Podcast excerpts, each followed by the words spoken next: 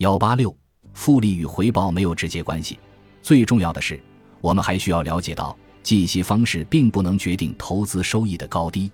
很多文章为了推崇复利，会将复利和单利滚动数十年的结果进行对比，以巨大的差异来证明复利对于单利而言是多么先进。那么，在投资的时候，真是如此吗？你拿出一百万元投资一个项目，项目运行的很成功，两年后项目结束，拿回来一百四十四万元，净赚四十四万元。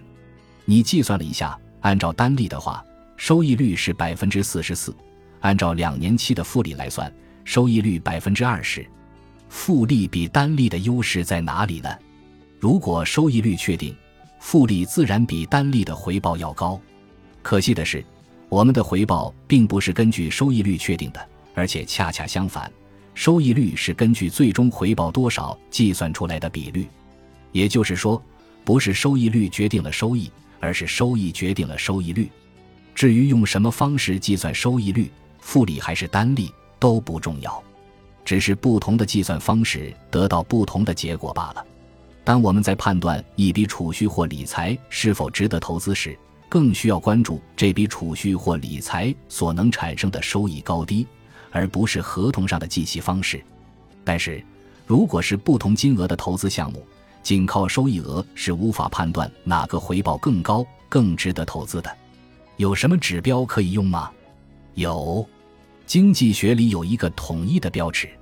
叫做二，是英文 internal rate of return 的缩写，中文可以翻译成内涵报酬率，是使一笔投资中资金流入现值总额与资金流出现值总额相等，净现值等于零时的折现率，可以用来衡量一笔投资的年化收益率。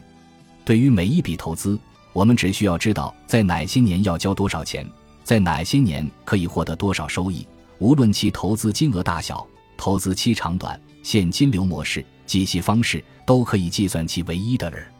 因此，在现代金融体系中日也被视作是衡量投资收益率高低的唯一标准。由于日以一年作为收益的计量区间，不对现金流中的本金和利息加以区分，因此日本质上就是年复利的概念。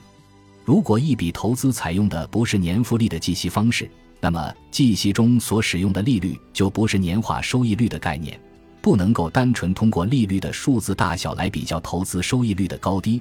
必须利用投资的总收益反推出二，才能得出这笔投资的年化收益率。从二的计算可以看出，复利就是一个我们几乎每天都在使用，用来反映金钱的时间价值这一基础概念原理的计息方式。单纯对比复利和单利，从而得出复利的回报更高是不靠谱的。